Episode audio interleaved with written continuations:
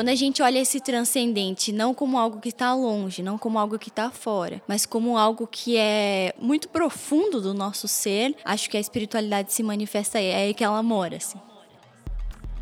Espiritualidade e ética.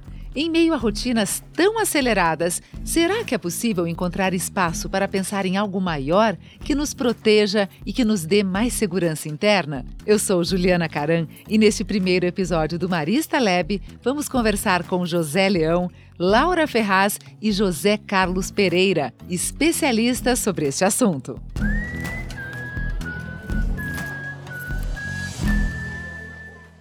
E a gente vai abrir então o nosso podcast com uma pergunta bastante ampla, mas acho que é importante que a gente faça. Qual a definição de espiritualidade? Começo com você, José Leão, por gentileza. Eu acho uma questão muito difícil é, a definição de espiritualidade, mas é, a espiritualidade para mim se define por uma presença é, do, de espírito na vida.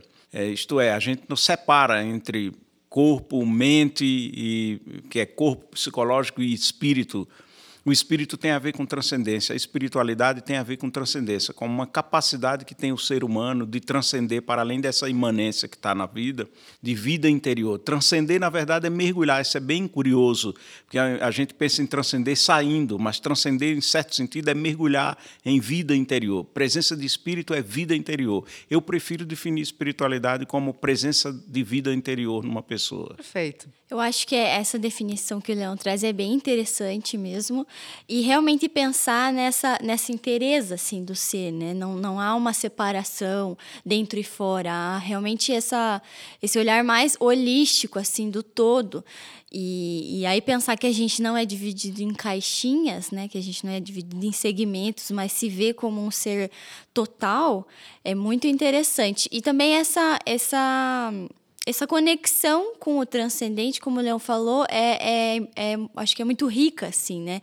E quando a gente olha esse transcendente não como algo que está longe, não como algo que está fora, mas como algo que é um, algo muito, muito profundo do nosso ser, acho que a espiritualidade se manifesta aí, é aí que ela mora, assim. Acredito que a espiritualidade já passou por vários momentos da história. Se a gente for buscar desde os primórdios, que sempre falou-se sobre espiritualidade. Pode ser que tivessem outros conceitos, é, uma outra nomenclatura, mas acredito que a espiritualidade é, está implícita em todo ser humano. Essa questão da dicotomia corpo-alma, corpo-espírito, é, sempre esteve na, na, pauta de discussões, mas é, além de estar na, na, nas pautas de, de reflexões, de, de, teorias assim por diante, ela passa é, por uma experiência. Todo ser humano, acredito que faz uma experiência, por simples que seja, por menor que seja, mas da dimensão de, da espiritualidade. Então, além de ser é, conceitos, teorias, filosofias, religiões, enfim, que se falam muito sobre espiritualidade, ela tem a dimensão da experiência. Todo ser humano precisa fazer uma experiência concreta de algo além da matéria, algo além, como o Leão é, dizia, da imanência. É preciso ele reconhecer de que não é só isso, não é só aquilo que a gente vê, que a gente é, presencia no dia a dia. E eu gosto de uma analogia quando a gente fala de espiritualidade. É, o ser humano, é, em alguns momentos da vida, assim, é, tem dias que você o vê feliz, outros dias triste. São momentos, é claro. Se a gente olhar para, para as plantas, também a gente vê, tem dia que as plantas estão mais vivas, outros dias nem tanto e assim por diante. E tem uma coisa que alimenta as plantas que a gente sabe que é essencial, que é a sua seiva. A gente não vê a seiva da planta, mas a gente sabe que é por meio das raízes, daquilo que é mais profundo, que ela busca aquela vivacidade que se tem. Quando você vê uma planta muito verde, muito frondosa, produzindo muitos frutos, você vê que é uma terra fértil, ela está numa terra fértil, que foi muito bem adubada, e ela buscou na sua essência, por meio das suas raízes, aquilo que vai dar sustentação. No ser humano, trazendo essa analogia para o ser humano, a espiritualidade é como essa seiva é aquilo que alimenta o ser humano, é aquilo que dá sentido, aquilo que dá profundidade. Você não vê estampada na testa de um ser humano se ele tem ou se não tem espiritualidade, mas você vê pelas atitudes, pelos gestos concretos que é uma pessoa de profundidade, que é uma pessoa de Deus, que é uma pessoa que tem transcendência além da matéria. Então, usando esta analogia, acredito que nos ajuda a esclarecer o que, é espiritualidade na vida do ser humano. Eu, eu gosto disso que eles estão colocando, é, em função daquilo que eu estava dizendo, exatamente por isso, porque é, eu não arrisco dizer de primeira, assim, mas acho muito interessante pensar a espiritualidade como, como essa proteção. Uma pessoa é, espiritualizada é uma pessoa que se protege internamente. Ou seja, ela, os vendavais da vida, as turbulências da vida não invadem essa pessoa da mesma forma que invadem uma desprotegida. Quando eu estava chegando aqui agora pela manhã, um colega me disse assim: recebi um feedback do meu chefe. O feedback não foi bom. O feedback pode ser negativo, mas pode ajudar. Ele disse: é, mas o feedback me deixou muito para baixo. O feedback um pouco me, me, me destruiu um pouco, me deixou bem abalado negativamente. Eu digo, isso é culpa de quem? Ele disse, é culpa do feedback e de quem me deu o feedback. Disse, não, isso é um pouco culpa sua de não estar protegido interiormente. Ninguém tem o direito de te invadir desta forma que você está me descrevendo. Tem, as pessoas vão te dar um feedback dizendo você não foi bem e tal, e isso vai ser desagradável. Agora, invadir o seu interior a ponto de desestabilizar uma pessoa, isso não, isso é falta de proteção interna. Essa é uma questão de espiritualidade.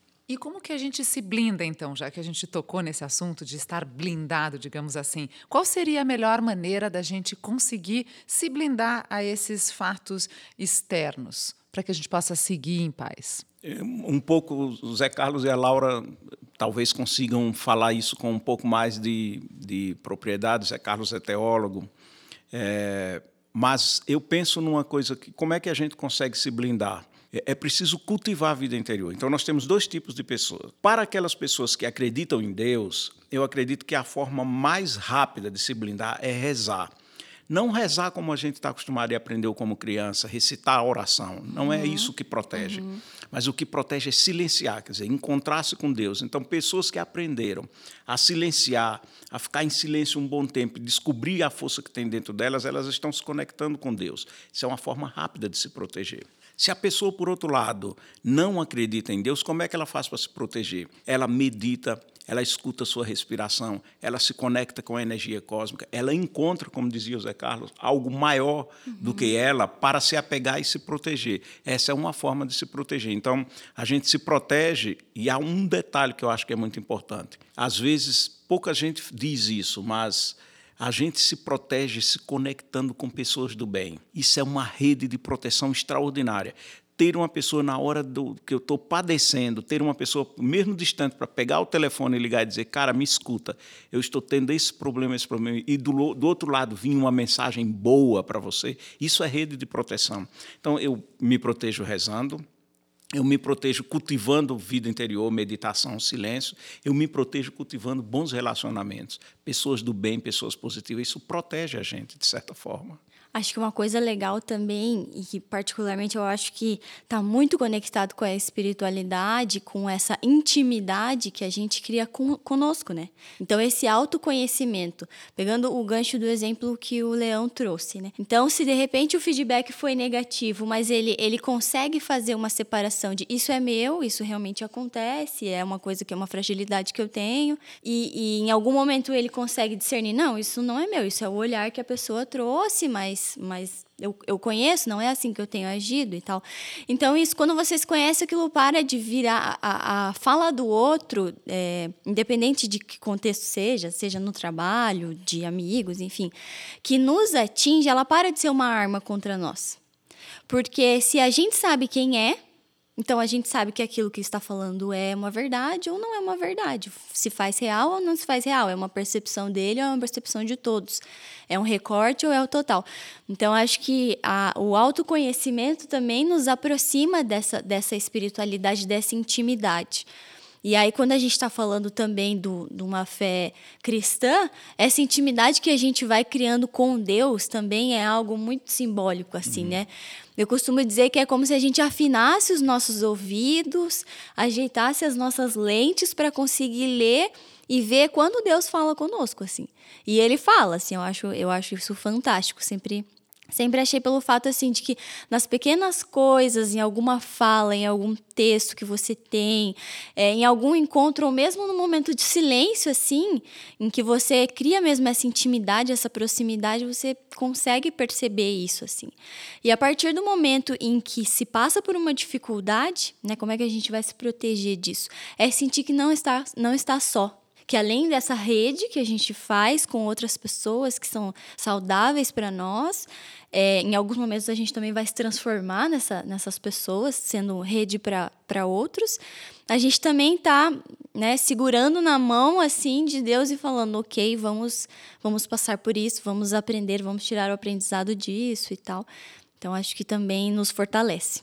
Outro aspecto interessante é como que a gente percebe se uma casa está segura é buscando a forma que ela foi construída. Se eu tenho um alicerce sólido, uma boa ferragem, um bom concreto, uma estrutura de uma casa, certamente as intempéries do tempo, da vida, as circunstâncias vão fazer com que esta casa se mantenha em pé. Claro que há diversidades, há problemas, há fenômenos que vão abalar, claro que existem. Mas na maioria das intempéries do dia a dia, esta casa vai se permanecer. Então, uma forma de se blindar é disciplina, profundidade.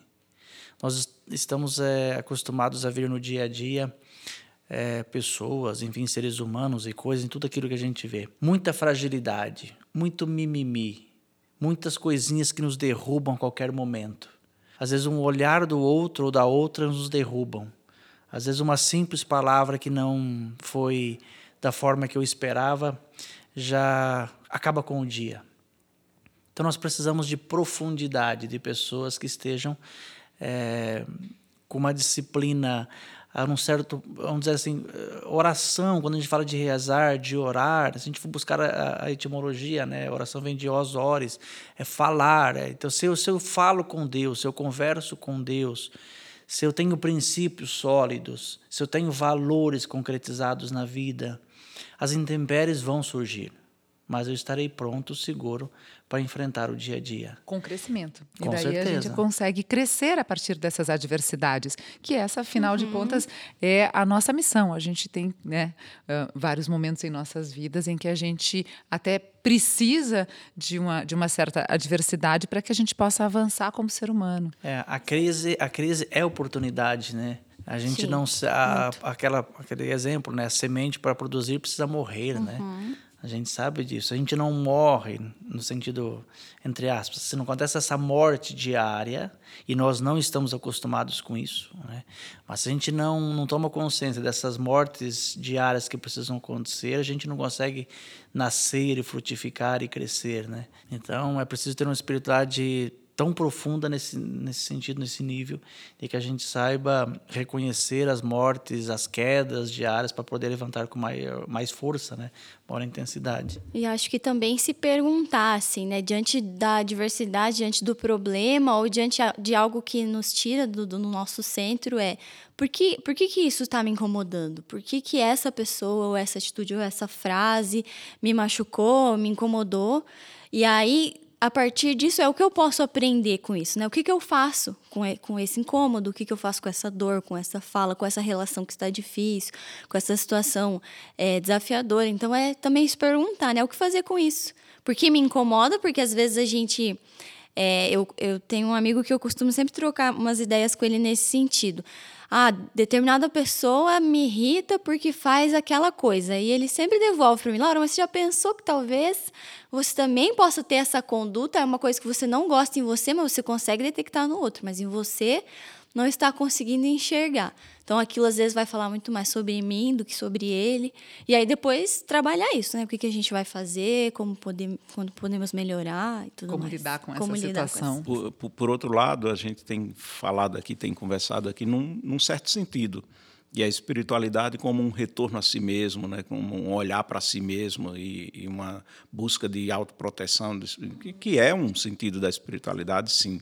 Mas a espiritualidade também, quando bem percebida, quando bem entendida, ela dirige o olhar para fora. fora então, outro. pessoas que cultivam uma vida espiritual, quer dizer, vida interior, elas terminam olhando para fora mais e de uma forma diferente, que é assim, elas terminam olhando para fora e percebendo tudo que lá fora não é belo afeta uma pessoa de espiritualidade sólida. Ela não pode se contentar com o que não é bonito, com o que não é bom. Ela olha e termina percebendo com mais clareza. Há duas formas de reagir a isso, né? Uma forma de reagir é assim com impotência, leva a pessoa para a revolta. Então eu quero dinamitar o mundo. Se a gente olhar, por exemplo, o mundo árabe, o cara põe bomba no próprio corpo e vai lá, é a forma dele dizer, não tem saída. Então, uhum as pessoas com essa espiritualidade profunda, e olha que eu não estou, no primeiro momento, insistindo na cristã ainda, não estamos lá ainda, né? Uhum. Mas com espiritualidade profunda, ela vai permitir claramente verificar o seguinte: olha, eu preciso reagir ao que não é bom e ao que não é belo no mundo, ao que não é justo, mas eu não posso reagir praticando mais injustiça, mais feiura, mais maldade. Isso não significa que essa pessoa seja ingênua, que ela não seja assertiva mas é muito importante ressaltar que a espiritualidade desloca, porque na hora que a gente passar pela espiritualidade cristã, isso vai ser muito importante. E daí entra uma palavra-chave que é a compaixão, uhum. que não deixa de ser um dos pilares, aí vocês me corrijam uhum. se eu estiver errada, seria um dos princípios básicos da espiritualidade, a compaixão? Sem dúvida. E a junção dos dois termos, né? com e paixão. Né? Quando a gente é, fala de, de, paixão, desse encontro, e, e, não, não existe, acredito que não existe, a forma de você exercer este valor sem o outro. Levinas falava muito da alteridade, né?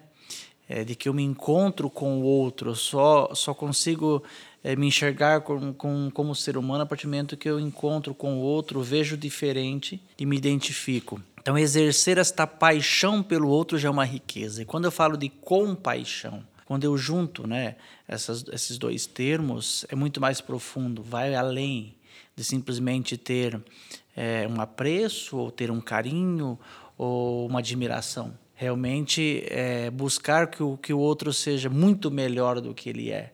Não é ter simplesmente é, um sentimento de dó, de pena, pelo contrário, é, compaixão está muito ligado à, à, solidariedade, a amor, à caridade nesse sentido. Né? São princípios anteriores ao amor, vamos dizer, mas é, estão interligados. Né? É fazer com que o outro tenha dignidade, com que o outro é, seja um ser humano como eu ou melhor do que eu. O legal é quando a gente vê o outro com compaixão, é, de forma solidária, enfim, amando o outro. É, se ele estiver numa posição melhor que eu, que bom. Se eu ver o outro que está crescendo mais do que eu, que bom. Devo me alegrar, me espelhar, me uhum. inspirar. Né?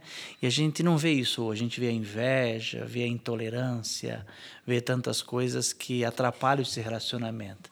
Quando nós chegarmos nesse nível de termos uma alegria imensa ao ver o outro crescendo, ao ver o outro progredindo e se inspirando nisto, acredito que nós estaremos num, num patamar, um nível é, muito maior, né? É, eu acho que é interessante quando a gente olha para a compaixão e é um exercício difícil de fazer no sentido de que parece que nós estamos sendo coniventes com o erro, assim, né? Então, quando a gente vai trabalhar sobre essa temática, então você está né, achando que a pessoa fez certo, né, cometeu algum, algum ato, enfim, algum, algum erro, e aí né, você está sendo conivente com ela, está sendo omissa ou está passando a mão na cabeça, né, que a gente sempre fala. E eu acho que a compaixão vai além disso, assim, é olhar para o contexto em que aquela pessoa está e que aquela situação aconteceu e tentar tirar é, o aprendizado disso junto, assim, né, com, com a pessoa. E ele é um. Ele também é um ato de ida ao encontro né, do, do outro que, que cometeu aquele enfim, ato é, erro que a gente também vai cometer em algum momento, assim. Então é esse é para mim também está muito ligada à, à, questão da empatia no sentido de é, como é que eu vejo a necessidade do outro, como é que ele se percebe. Esses tempos eu, eu refletia sobre quando a gente fala é, não faça para o outro aquilo que você não queria que fizesse para você. A provocação para mim foi ainda maior, é, é fazer para o outro aquilo que para ele é importante porque é a necessidade dele. Então, às vezes eu vou olhar para a Laura tem essa e essa necessidade. Se eu reproduzir nele a necessidade da Laura, eu estou apenas espelhando, né, projetando nele coisas que eu preciso. Mas como é que eu faço esse exercício de retirar-se, né, de retirar-se da minha necessidade, olhar para ele e falar: acho que é isso que você precisa ou faz fazer a escuta atenta também do que você precisa deixar que o outro tenha a voz então é a, a compaixão com essa questão da da omissão ou da ou mesmo do, da conivência, ela é desafiadora assim mesmo, né? A, a compaixão traz a gente para o terreno mais cristão, não que não seja que não haja compaixão fora dele, pelo contrário, a compaixão é universal, é humano. Sim. Mas a, a compaixão do, do, ponto de vista cristão nos, nos mostra muito rapidamente isso.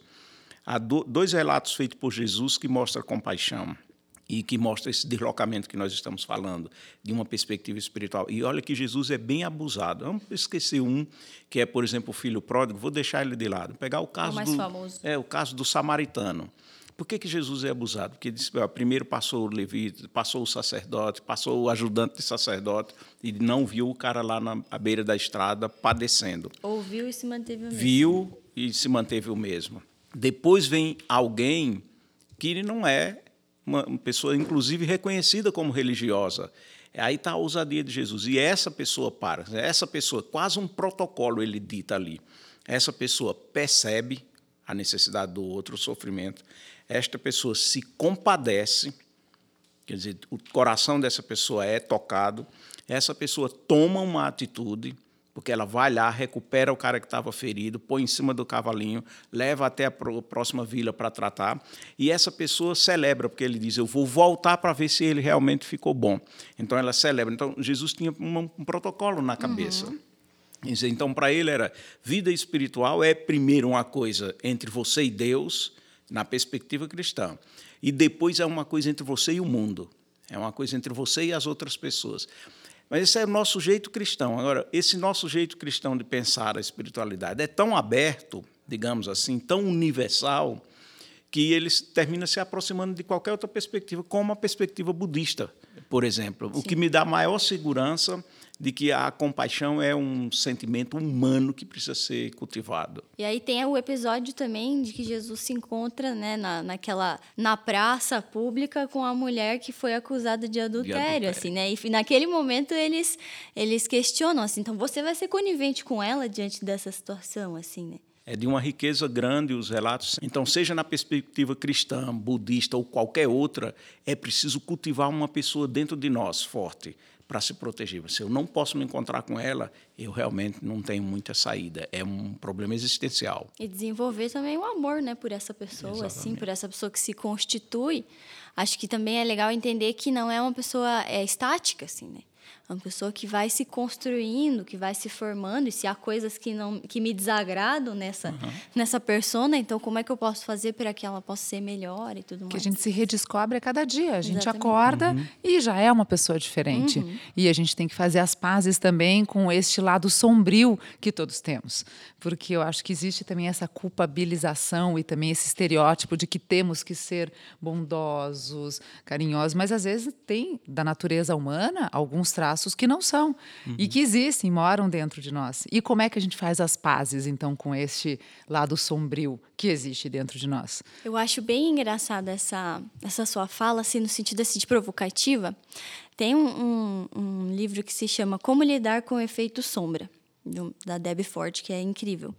E aí, lá no começo, talvez é, alguns de vocês já, já tenham escutado falar da história que falava assim: que nós temos um lobo bom e um lobo ruim dentro de nós, e que né, o, o, o neto do, do, da, da, tribo indígena lá pergunta para o seu avô quem que vai vencer, né? E aí, até onde eu conhecia era aquilo que você alimentar mais, esse que vai vencer. E aí, no, logo no início desse livro, ela, ela dá um complemento que eu só vi lá, que é muito interessante, que ele faz uma outra reflexão. Ele fala meio assim: é, na verdade, é importante que você alimente os dois. Aí ele traz para o contexto da tribo. Ele falou: para que eu pudesse manter a paz aqui na nossa tribo e tal, é importante que esse lobo bom, né, ele seja alimentado, porque ele é pacificador, porque ele tem uma série de qualidades. E aí ela traz a fronteira, né? Que ele fala bem assim: mas se tivesse um conflito, se tivesse uma guerra entre tribos, eu preciso da inteligência, da astúcia, da rapidez, da, vamos colocar assim, da, da maldade daquele lobo ruim para conseguir que a nossa tribo sobreviva. E aí eu sempre fiquei. Ele falou assim: então, e se eu não alimentar esse lobo ruim na, de, na devida proporção, ele vai. É a mesma coisa que você não alimentar um, um animal, ele vai te dar o bote em qualquer momento. E aí eu fiquei muito pensativa, assim, muito provocada com aquela história. Eu falei, bom, então talvez as nossas sombras também tenham algumas potências e como é que a gente desenvolve elas de uma forma saudável sem machucar as pessoas ainda é uma questão que fica dentro de mim, assim, mas achei interessante, porque senão a gente sempre vai ter essa dicotomia, né? Do bom, do aceitável, do, do honesto e tudo mais, mas nós vamos nos deparar com esses momentos de fraqueza, não sei se, a gente, se assim é o correto que a gente diga, né? Mas de fraqueza, de fragilidade e tudo mais. E como é que a gente também vê potência nesse momento, né? Vê. É, é, é, e aí, durante o livro, ela ainda fala: ah, se a gente não olhar para esses espaços sombrios, vamos dizer assim, que a gente tem, é como uma grande. aquelas bolas de piscina que você afunda na piscina. A hora que você se desconcentrar, ela vai subir e vai bater na sua cara e vai fazer a maior bagunça. Então, assim. Como é que a gente dá atenção para isso? Essa é uma boa questão. Interessante é, é lembrarmos um pouquinho o que, a gente entende por paz. Porque às vezes o, o, a paz que a gente vê pela mídia, enfim, o que se busca por aí, é aquela paz da tranquilidade, do sossego, né? Da, do zen. Isto é importante? Faz parte da paz? Faz. Mas nós acreditamos numa paz que seja inquieta é uma paz que mexe com a gente, porque é próprio do ser humano é, essa dimensão da, da, da dinamicidade. É, o ser humano, para crescer, para estar bem, ele precisa estar em movimento. A gente diz que o ser humano só para é, quando morre. Ainda se tiver uma oportunidade de voltar à vida, a gente tenta tantas e tantas vezes, porque faz parte da nossa dinâmica de sobrevivência e de vida essa inquietude. Então, paz para mim e para muitos, né? A gente acredita que seja essa paz inquieta, que faz a gente se movimentar, que faz a gente se mexer, que faz se preocupar com o outro.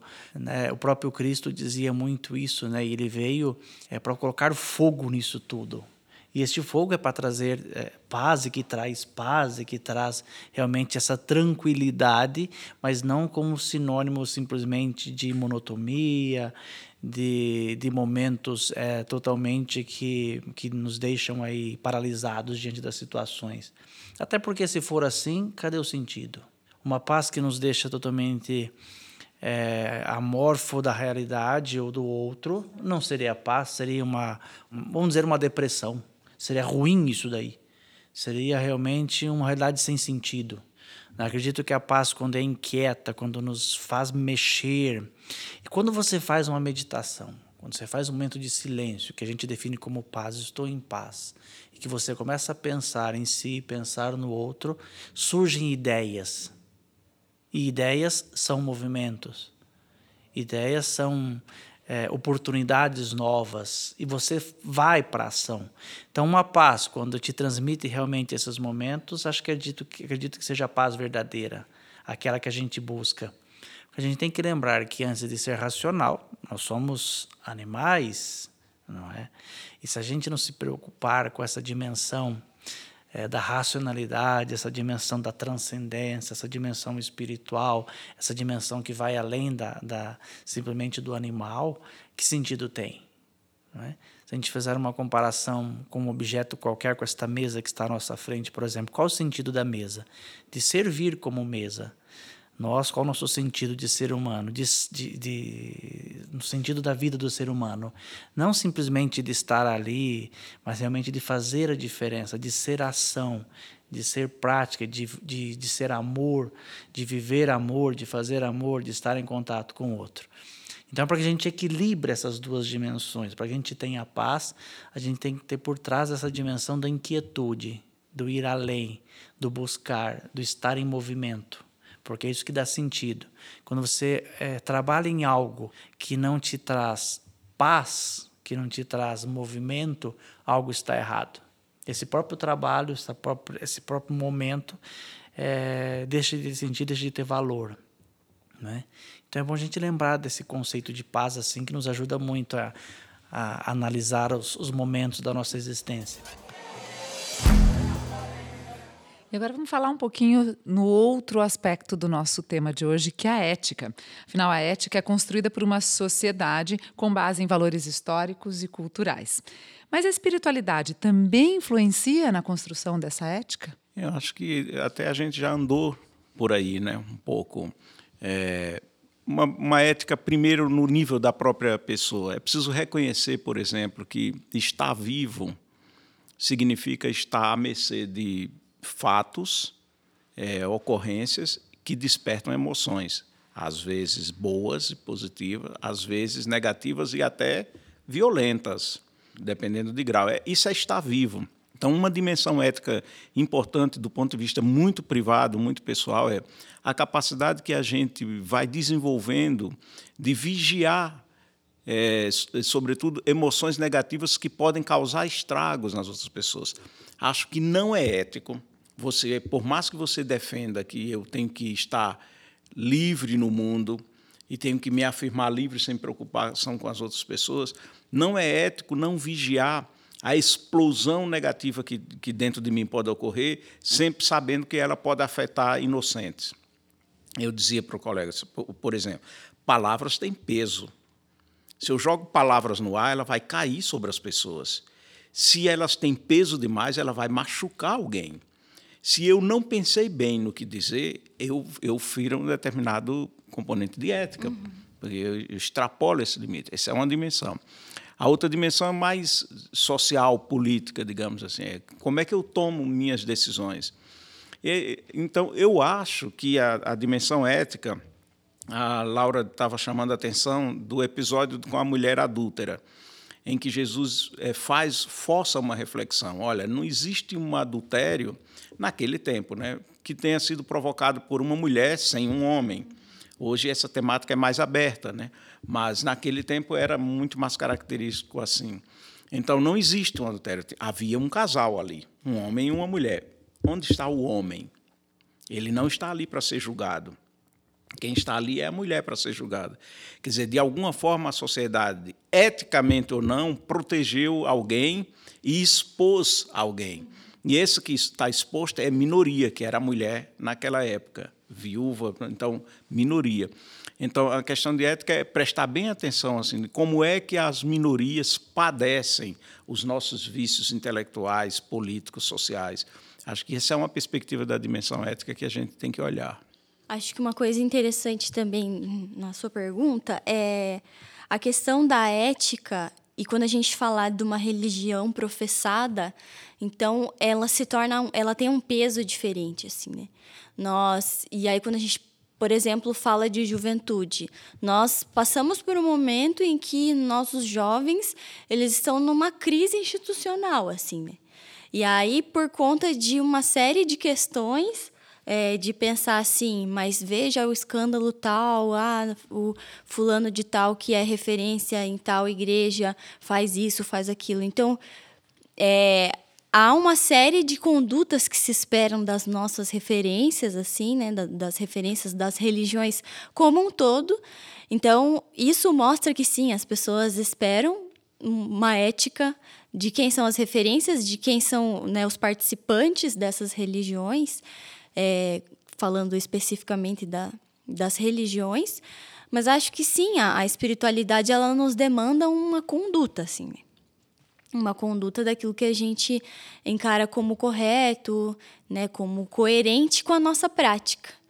Então, para mim, eu acho que o que mais chama atenção é a incoerência. Quando a gente vê que a pessoa vive uma coisa, fala uma coisa e vive outra, aí a gente a, a realmente ver esse, esse conflito, assim, né? Então, o, o que para as instituições né, religiosas, enfim, seja lá de, de qual fé que professe, é uma demanda grande, assim, né, de, te, de se ter uma postura, de atender é, um, essa demanda assim, de, de, de ética mesmo. O tema da ética é um tema gostoso de se conversar, até porque está no auge da, da, dos diálogos hoje, né? A gente começa a ler qualquer coisa até nos noticiários, enfim, sempre surge esse tema da ética. Para mim, a ética está muito interligado com a questão da consciência. A gente sabe que existem as consciências errôneas, a gente já viu pela história, até grandes personagens com consciências errôneas. Mas a maioria das pessoas tem uma consciência, e uma consciência correta, vamos dizer assim. É, por mais que a gente é, faça alguma coisa que no momento era inconsciente ou que não quis ou que ah não fiz por intenção. Quando se coloca a cabeça no travesseiro e começa a fazer uma análise daquilo que aconteceu, é, surge a questão: acho que não foi legal, acho que não foi correto. Aí começa esse princípio da ética. E quão importante a gente ter maturidade suficiente de que se fez isto, que se agiu de forma não ética ou antiética, enfim, com alguém, ter a maturidade de, de reconhecer, de colocar-se com humildade e tentar corrigir o erro. Acredito que a nossa sociedade hoje está muito carente disso, porque uh, as coisas que acontecem, ah, o mundo é assim, o Brasil é assim, a sociedade é assim. Mas quem faz isso tudo acontecer são os indivíduos, são as pessoas. E por mais que sejam incrédulos ou que sejam, enfim, pessoas que agem por isso, por aquilo, no fundo, no fundo, ela tem consciência de que fez algo que não é correto. Se ela roubou, se foi corrupta, ah, mas porque todo mundo faz assim, mas ela sabe que está fazendo errado. Então, o grande salto que nós precisamos ter nessa dimensão da ética hoje é de fazer com que ela aconteça, de fazer com que realmente não fique só no campo da discussão, mas que ela venha para a prática porque somos humanos, erramos, agimos de forma é, não ética, faz parte da nossa. É, claro que devemos ser assertivos o, o máximo possível, mas a gente é pecador, a gente erra, enfim, somos humanos. Mas a grandiosidade está em quando você é, tomar consciência do, do erro, saber que você fez uma realidade, alguma atitude que não foi ética, ter a humildade suficiente de reconhecer e pedir desculpas, corrigir aquele erro. Porque além de você ser uma pessoa ética, você tem que fazer com que o outro também é, tenha aquela dignidade que você deixou de, de dele ter, ou, ou você proibiu, ou você bloqueou. Quando a gente fala de corrupção, por exemplo, é, por um simples real que eu é, peguei de alguém um milhão de reais, o impacto, a cara de um milhão de reais vai ser muito maior? Sim, mas o ato é o mesmo quando eu furo uma fila, quando eu tomo algo que não é meu, que não é direito meu, uhum. eu fiz isso de forma consciente, sei que fiz errado. Então, ter a humildade suficiente de reconhecer nos pequenos detalhes do dia a dia. Vou tentar ser ético? Legal, vou tentar ser ético. Como? A partir dos pequenos gestos. Que é aí que a gente consegue fazer realmente uma sociedade mais justa, uma sociedade mais ética. E quem tem espiritualidade tem que ser ético acho que não tem como dissociar uma realidade da outra. Até porque uma pessoa profunda, ela, é, ela busca na sua própria consciência, no seu interior, realidades que são profundas de valores, assim por diante, e ela vai chegar no momento de que sabe se cometeu ou não um ato correto. Né? Era exatamente o ponto que eu ia tocar agora na minha próxima pergunta. Qual a influência da religião e da espiritualidade na conduta ética das pessoas? Aonde que a, a espiritualidade consegue ajudar na hora do discernimento do que é ético e do que não é, porque nem sempre é muito claro. Algumas condutas a gente sabe são errôneas, desde criança a gente já sabe, mas algumas elas ficam no meio do caminho. Como é que a religião e a espiritualidade conseguem ajudar nesse discernimento? Eu não esperava que a gente tivesse que entrar nesse ponto, exatamente, mas acho que aqui reside um problema ainda maior, que é a religião tanto pode influenciar positivamente como não. A gente tem exemplos e mais exemplos ao longo da história da humanidade do uso da religião para ferir, é, do uso da, do nome de Deus para matar. é, do uso do nome de Deus para justificar atos impiedosos. Governantes e governantes se sucederam, por exemplo, dizendo serem fiéis a Deus e, e ignoram completamente as mortes de crianças nos hospitais públicos do Brasil de idosos nos hospitais públicos do Brasil. E o cara vai à televisão e vai aos, aos palanques, aos, aos congressos, aos encontros e anuncia que a sua fé em Deus é que o move no poder. Há quantos anos? Eu tenho 60 anos. Desde que eu comecei a me entender de gente que eu vejo esse discurso de políticos no Brasil e no mundo.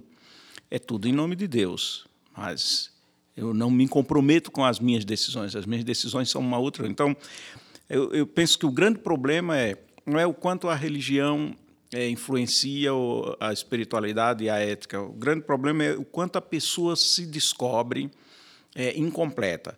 É, muito antes da neurociência, a gente já sabia que a gente não era um ser completo e que a gente estava em desenvolvimento. As descobertas da neurociência só vêm trazer para nós, é, digamos assim, um nível maior de precisão do que a gente filosoficamente já sabia. Algumas coisas são novidades, evidente, por causa dos recursos. Mas acho que as pessoas têm que entender que a, que a ética é uma vigilância que às vezes encontra respaldo numa boa perspectiva de religião, às vezes não encontra. Então, mesmo dentro da minha religião, por exemplo, eu vejo linhas. Vejo pelo menos claramente duas linhas. Uma linha que suscita e provoca nas pessoas é, o apelo de bondade, Bondade aqui quer dizer o seguinte: eu não tenho o direito de ferir o outro perigosamente. Perigosamente eu não tenho direito. Ferir ocorre. É preciso se desculpar, é preciso pedir perdão. Por isso, o perdão é tão importante na nossa perspectiva de espiritualidade. Mas sou eu que devo vigiar isso. Quer dizer, um vulcão não se vigia. De repente, ele explode entre a erupção e causa danos. Pessoa humana é mais ou menos assim. Ela está como o Zé Carlos estava colocando, ela está no controle da situação, mas tem uma brasa lá dentro que é do ser humano, do animal que vive em nós. Animal não no sentido de um animal, uhum. um bicho, né? mas de tendências negativas e violentas que estão dentro de nós, que terminam muitas vezes explodindo fora do nosso controle, dependendo da situação. É, é por isso que eu estava insistindo que a dimensão da espiritualidade tem uma questão de rede de proteção, porque às vezes quem consegue me devolver ao eixo nem sou eu é essa rede de proteção. São pessoas que exercem influência positiva sobre mim que tra me trazem de volta, me trazem de volta. Então, isso é fundamental. Acho que a religião é, deveria servir para que a gente pudesse entender, a partir de Deus, que ninguém está pronto, que qualquer um pode fraquejar, mas não tem o direito de fraquejar perigosamente. Essa me parece ser a questão. Eu gostaria de tra eh, trazer aqui a, a, a concepção da judaico-cristã sobre essa questão da religião e das linhas de pensamento e assim por diante. Quando a gente fala do religar, né? Religião é religar, religar. E quando a gente vai é, buscando é, mais a fundo essa dimensão, toda religião, na sua essência, é muito positiva. E ela tem que contribuir com o ser humano. Porque se eu digo que é, se é uma oportunidade de religar com o Criador, e se o Criador nos fez bom, que a gente acredita que Deus fez tudo aquilo e ele mesmo disse que era bom, significa que o ser humano é bom. Então a religião ela deve é, ajudar o ser humano a externalizar, a desenvolver essa dinâmica da bondade nele, né? desta, desta, de se voltar ao Criador naquilo que é essência e naquilo que realmente é bondade no ser humano. Mas às vezes fala mais, fala mais alto em determinados momentos o meu eu e não aquilo que a ou aquilo que eu acredito, que eu penso ou aqui do meu dia a dia. E, e uso daí da religião e coloco o nome da religião para interpretações próprias minhas. É, e de quando parte para o particular, né, e não para o coletivo, que muitas vezes acontece isso. As linhas de pensamento que surgem muitas vezes são baseadas em conceitos particulares e não em coletivos. Se a gente for buscar eticamente lá os princípios, a própria lei natural, faça o bem e evite o mal, até, este, até essa própria lei natural já é uma lei coletiva. Porque para fazer o bem e evitar o mal, você precisa do outro, precisa da dimensão coletiva. Então, se eu for seguir só a lei natural, a lei ética baseada na lei natural, já vou fazer grandes coisas boas, positivas. Se eu pego além disso e busco a lei cristã, por exemplo, a lei do amor, nessa dimensão ética, nessa dimensão de espiritualidade ética, a coisa é muito mais profunda ainda. Quer dizer, eu vou fazer o bem porque amo. Vou fazer o bem porque aquilo que eu estiver praticando é em vista do crescimento do outro. Então, se eu, se eu tenho uma religião, sigo uma corrente teológica, religiosa, se eu sigo os princípios hards realmente daquela religião, ela nunca deveria me levar é, para praticar algo é, mal em relação ao ser humano ou em qualquer outra realidade, aos animais, ou à natureza, à casa comum e assim por diante. É porque os princípios do fazer o bem, do voltar à essência que a religião deve proporcionar, não só a religião cristã, você vai buscar nas grandes religiões da história, você vê que os princípios são basicamente os mesmos. São, se baseiam nessa lei primordial da lei natural. Então, ser religioso, por essência, deveria ser é, algo bom, que vai realmente construir e não destruir. Agora, quando eu parto para a particularidade, para os meus desejos e não para os desejos do coletivo, a coisa desanda. A gente está aqui já caminhando para um encerramento e um trecho do livro Beyond Religion, de 2011, Dalai Lama fala que é chegada a hora de uma espiritualidade e ética que estejam além da religião. Como é que vocês veem esse conceito para a gente fechar? Acho que, até enquanto o Zé falava, assim, eu, eu ficava pensando nisso, assim, né? De que é, não necessariamente você precise de uma religião para ser bom, para ter ética ou para viver a sua espiritualidade. Acho que a gente conseguiu elucidar um pouco disso aqui na nossa conversa. Mas sempre me pergunto, né? Por que a religião? Né? Por que, que a gente faz essa opção? Algumas pessoas fazem a opção de, de vivê-la assim. É, a religião todas elas elas têm como como o José falou essa eminência do coletivo assim. E mas por quê? Né ficava pensando assim por que o coletivo? Porque o coletivo ele é uma escola para nós. Lidar com pessoas é sempre uma escola, assim, é sempre é um constante aprendizado, é um constante aprendizado, porque nesse coletivo você vai lidar com pessoas que pensam diferentes de você, pessoas que têm algumas características que vão causar sentimentos em você, coisas boas e ruins, e que é nesse nesse coletivo que você vai conseguir se desenvolver, vai conseguir vai conseguir crescer, vai conseguir ver é, Deus no outro, assim? Mas, mas essa ética que, que você citou, de fato, ela vai além daquela prática, assim. Aquela prática me coloca numa posição de mais compromisso. Mas o compromisso que eu tenho com o ser bom e, e, o chamado que eu tenho de se conectar comigo mesmo, ele é inerente, assim, né? Do ser humano. Ele não, não necessita dessa da religião em si. Mas acho que a religião ela tem esse caminho, assim, esse caminho de que, que muitas vezes tem muitas pedras, assim, qualquer comunidade que você for, seja de qual religião, você vai, vai entender a vida humana a partir daquilo, assim. Eu acho muito interessante, porque as pessoas falam, mas é fulano de tal é insuportável mais porque esse desafio é muito grande, mais porque isso, porque aquilo. E é isso, a vida é realmente esse pulsar de dificuldades, desafios e de oportunidades que que eu acho que a religião, as religiões como um todo, elas nos dão assim, né, de de olhar para si, olhar para o outro, se ver no outro, ver o outro em você. Então, eu acho que é interessante assim. É, eu penso que o Dalai Lama tem muita razão é, no sentido de que tem mesmo que pensar espiritualidade e pensar ética para além da religião, porque isso não é uma não são duas temáticas da propriedade de religião. Uhum. Então ele está muito certo nisso, não tem problema nenhum. É, quando a gente é, mesmo, mas aí todos nós estamos juntos, não tem problema nenhum, estamos todos juntos nisso. Algumas pessoas vão fazer alguma opção um pouco mais delicada, que é de uma religião uma forma de viver isso, não viver isso abertamente, tal. Vamos fazer uma forma. Isso implica em acreditar ou não acreditar em, em Deus, Para as pessoas que acreditam em Deus, essa primeira etapa dele é importante, mas não é suficiente. Elas têm um outro desejo. O nosso Deus é um Deus comunitário. Essa é uma coisa curiosa, não vai dar tempo aqui para a gente discutir isso. Mas ele é um Deus comunitário. E o, o que faz sentido para nós em religião é poder estar em comunidade.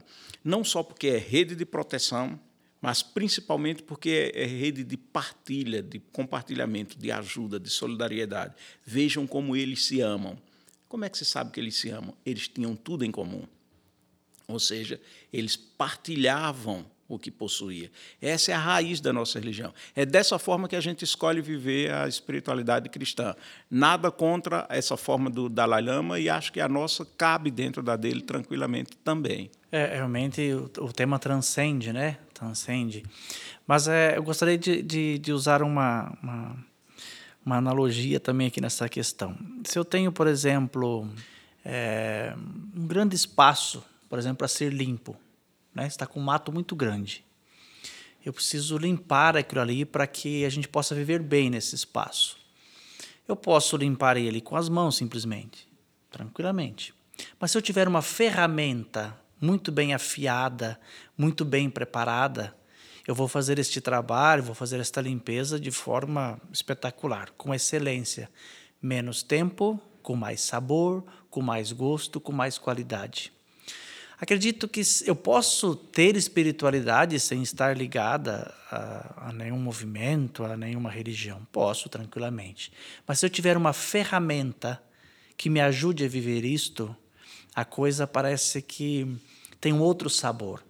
A religião, algumas filosofias, alguns conceitos são ferramentas que nós temos. Por exemplo, a espiritualidade cristã é uma ferramenta a budista é outra ferramenta, enfim, tantas outras ferramentas que nós temos aí, que nos auxiliam a viver muito bem, a desenvolver muito bem esta dimensão. Nós, como maristas, por exemplo, temos a espiritualidade marista, este jeito de ser como de Maria.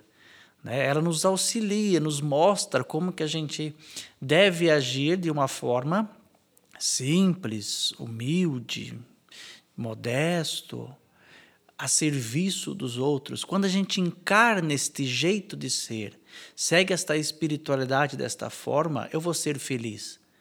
E acredito que todo o trabalho do ser humano nesta, terra, enfim, e além dela, acredito que o nosso objetivo é a felicidade, é sermos felizes, é desfrutarmos aqui da, daquilo que é bom, daquilo que Deus disse que é bom, e se eu não acredito em Deus, daquilo que realmente a realidade nos apresenta como bom, que o mundo é belo, o mundo é maravilhoso, nós que às vezes atrapalhamos ele. Então, se o meu objetivo realmente é viver feliz, é desfrutar daquilo que o mundo proporciona, daquilo que melhor tem aqui, se minha busca é essa, se eu tiver algumas ferramentas que me auxiliam nisto, ótimo, muito melhor. Então, posso ter uma espiritualidade é, interligada fora da religião? Posso. Mas aqueles que têm oportunidade, que têm a graça, vamos dizer assim, de ter essas ferramentas, certamente ele vai conseguir viver melhor. Vai conseguir fazer com que esta felicidade que todos nós buscamos seja mais fácil de ser conquistada, de ser vivenciada. E agora, para a gente encerrar, gostaria de uma dica de cada um de vocês para que os nossos ouvintes possam perpetuar essa nossa conversa também em seus lares. Puxando então o link, como eu citei agora, espiritualidade marista, acredito que um espaço é, para a gente adentrar, para a gente realmente aprender, buscar esta ferramenta, é o nosso memorial, nosso memorial marista, que todos os colaboradores, todas as pessoas de boa vontade podem ter acesso, independente se é marista ou não, as pessoas que quiserem realmente conhecer como que foi essa espiritualidade que Champagnat entendeu, vivenciou e construiu uma obra muito grande que está aí hoje e, é perene, porque ele mesmo dizia que não era obra dele, é obra de Maria, é obra de Deus, simplesmente somos instrumentos. Então eu indico a visita ao Memorial Marista, né, que realmente pode ser uma oportunidade de conhecer essa espiritualidade, aprender um pouco sobre esta ferramenta e poder colocar em prática. E onde é que fica? Memorial? Fica aqui em Curitiba, né? Na, ao lado do nosso centro marista, ali na Avenida Senador Salgado Filho É, mas é só você buscar no Google, é tranquilamente, colocar Memorial Marista, vai ter o endereço, o telefone, contato. E aberto ao público. Que ele, aberto ao público. É só fazer um agendamento que alguém ainda vai auxiliar ainda neste percurso ali de visita ao nosso memorial. Gratuitamente. Gratuitamente. Maravilha, muito obrigada. E, e, e, não há no mundo inteiro um igual. Isso. Olha. Então, se alguém... Excelente dica. Justamente. Laura, e qual seria a sua dica? Bom, então eu queria indicar um filme, né, produzido pela Netflix, que se chama Dois Papas. É, ele vai, vai trazer o contexto da passagem de bastão entre o Ratzinger, que é o Bento XVI, para o Bergoglio, que é o é o Papa Francisco. Ele traz um contexto interessante ali da, da, da dinâmica, da visão de um para o outro e como se dá essa relação. Então, recomendo esse filme. Muito obrigada. É, eu gostaria então de fazer duas indicações. Uma primeira é, é nessa perspectiva de olhar para dentro, tem um livrinho bem pequeno, simples, do Clóvis de Barros Filho, é, filho chamado A Felicidade é Inútil fácil de ler, muito provocativo. O título é bem provocativo e enganador, não é o que ele quer dizer, mas é preciso ler o livro. E o segundo é um CD da Elza Soares chamado Planeta Fome, que é um CD que está muito bem elaborado. Eu gostei muito desse CD, da preocupação dela, de como ela canta a indignação dela com as coisas no mundo que ela vê que não estão bem. Acho que vale muito a pena. Pessoal, os links mencionados nas dicas estão na descrição desse podcast, ok? Conversamos sobre espiritualidade e ética com José Carlos Pereira, DEB, Laura de Fátima Ferraz, especialista também da DEB, e José Leão, da Província Marista Brasil Centro-Sul. Foi um prazer tê-los conosco no nosso podcast. Muito obrigada. Muito obrigada. Nós agradecemos. Moral da história. Bom, depois dessa conversa profunda e esclarecedora, podemos sugerir que a espiritualidade é como uma presença de vida interior. Fica o convite para aproveitarmos os momentos difíceis, que são inevitáveis, como uma grande oportunidade de renascimento e de autoconhecimento. Encontrar um propósito que nos motive e nos fortaleça também pode melhorar nossas relações com a nossa família, com os nossos amigos e com a gente mesmo. Por que não? Que tal começar a curtir mais essa viagem para dentro de nós mesmos? Hoje ficamos por aqui. Agradeço a sua companhia e nos encontramos no próximo episódio. Ah, e se você curtiu, não esqueça de compartilhar esse episódio com os amigos e com a família. Um beijo, tchau!